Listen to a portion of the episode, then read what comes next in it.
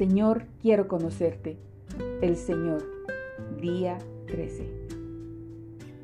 Antes de que puedas conocer verdaderamente a Dios como el Shaddai, el Todopoderoso, creo que debes reverenciarlo como Adonai, tu Señor y amo. El día en que fui salva no hubiera podido jamás conocer el refugio de sus brazos sin antes postrarme ante Él y reconocer su derecho a regir sobre mí. Cuando llegué ante Él el 16 de julio de 1963, dije, Señor, puedes hacer lo que quieras conmigo. En ese día tan importante, yo no sabía que Adonai era uno de sus nombres, pero había llegado al lugar de un total compromiso con la voluntad de Dios y cuando lo reconocí como mi Dios, encontré mi El Shaddai. ¿Te das cuenta de cuántas personas se sienten desilusionadas con su cristianismo? Simplemente parece no satisfacerlos. Por lo tanto, se entregan a cosas temporales. ¿Acaso el cristianismo no es un medio de satisfacción o es que nunca han vivido el verdadero cristianismo? Observa a los que se autoproclaman como hijos de Dios. ¿Cuántas personas ves que tengan serias expectativas y cuya esperanza sea de que en nada seré avergonzado, antes bien con toda confianza, como siempre, ahora también será magnificado Cristo en mi cuerpo, o por vida o por muerte? Filipenses 1:20. ¿A cuántos conoces que vivan una vida que refleje que, porque para mí el vivir es Cristo y el morir es ganancia? Filipenses 1:21. ¿Por qué son tan pocos? Ahora bien, no descartes a este tipo de personas, ni los rotules como fanáticos, los supersantos, cuyo deber es vivir esa vida porque son llamados a algún tipo de servicio de tiempo completo. El compromiso con la voluntad de Dios debiera ser la norma para cada uno de sus hijos. Pero es posible que preguntes, si esa es la norma, ¿en qué posición queda la mayoría de las personas de la iglesia? Estudia su nombre, Adonai, y los pasajes bíblicos que se refieren a Él como Señor. Y luego trata de ver cómo responderías esa pregunta. En primer lugar, lee lo que dijo Jesús en su Sermón del Monte. ¿Por qué me llamáis Señor, Señor, y no hacéis lo que yo digo? Lucas 6:46 no todo el que me dice, Señor, Señor, entrará en el reino de los cielos, sino el que hace la voluntad de mi Padre que está en los cielos. Muchos me dirán en aquel día, Señor, Señor, ¿no profetizamos en tu nombre, y en tu nombre echamos fuera demonios, y en tu nombre hicimos muchos milagros? Y entonces les declararé, Nunca os conocí, apartaos de mí, hacedores de maldad. Mateo 7, 21 al 23. Pero tiene importancia lo que haga siempre y cuando lo reconozca como mi Señor y le diga que quiero su don de la vida eterna? Sí, la tiene. Puesto que Señor es algo más que una palabra, indica una relación. El señorío de Dios significa su total posesión de mi persona y mi absoluta sumisión ante Él como Señor y amo.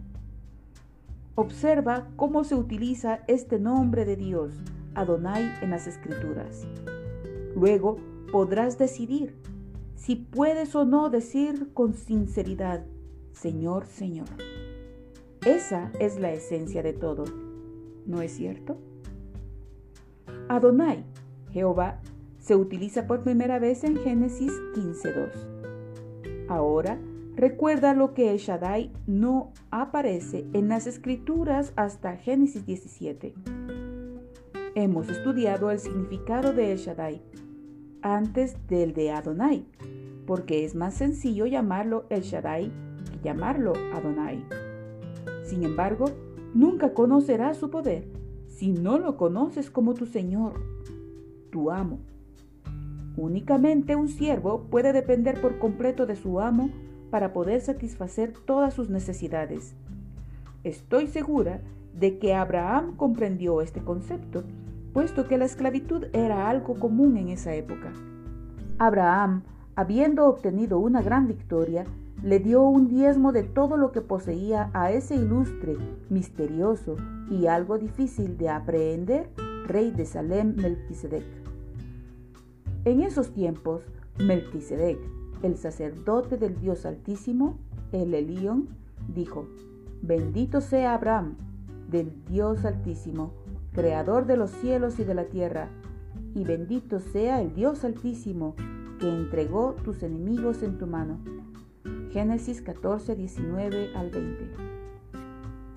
Habiendo conocido la victoria por sobre sus enemigos y habiendo comprendido que el Elión, el Dios soberano, fue el artífice de la victoria, Abraham reconoce el señorío de Dios sobre él.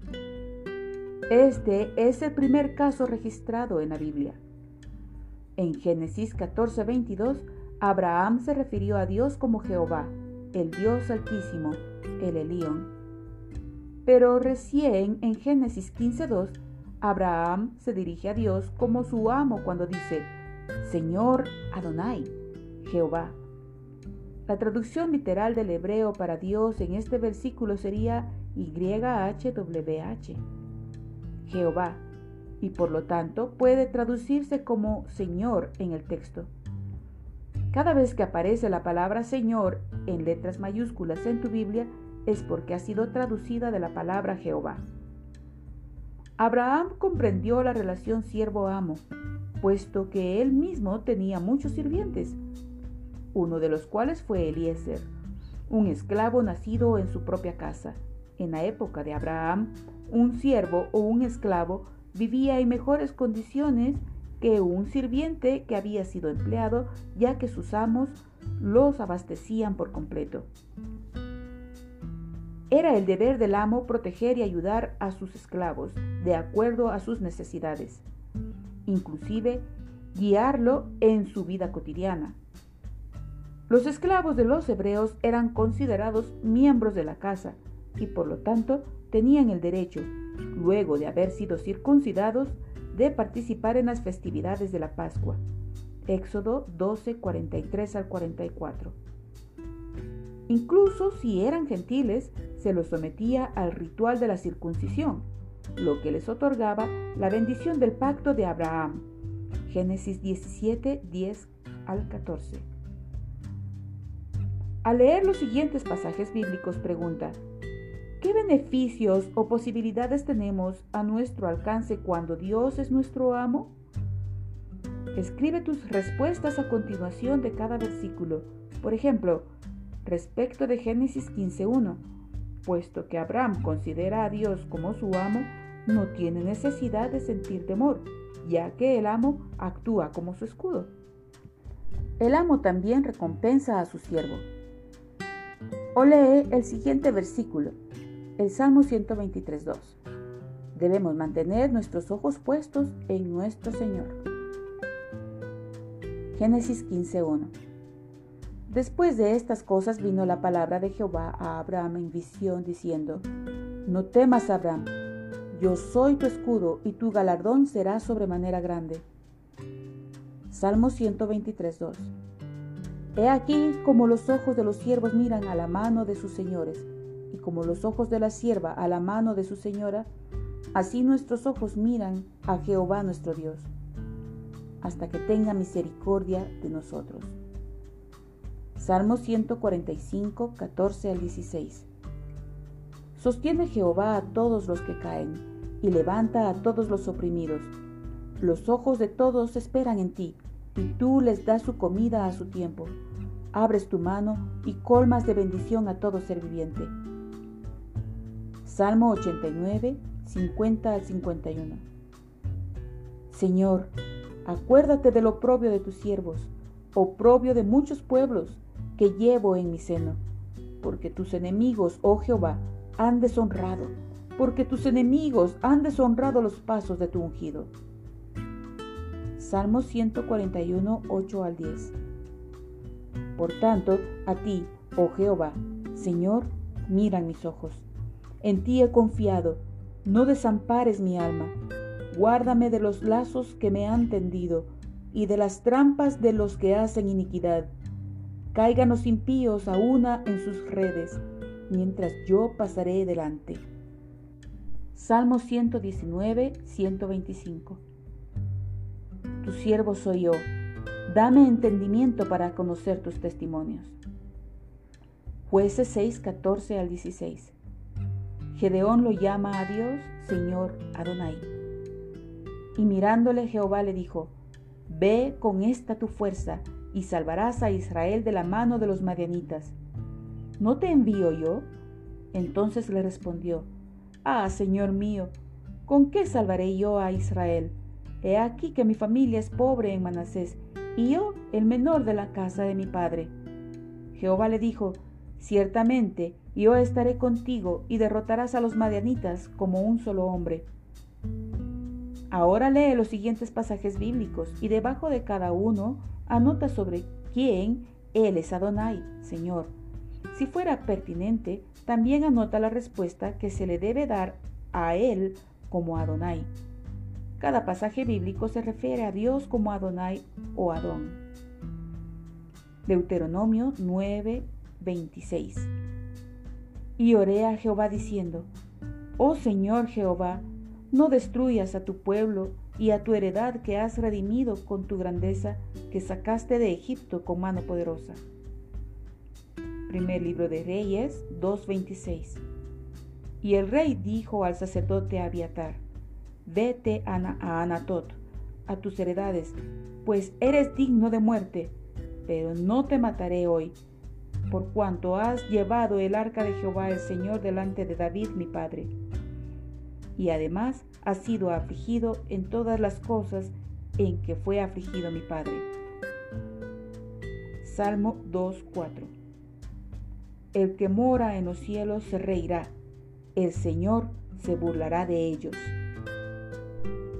Salmo 8.1 y 6 al 8 Oh Jehová, Señor nuestro.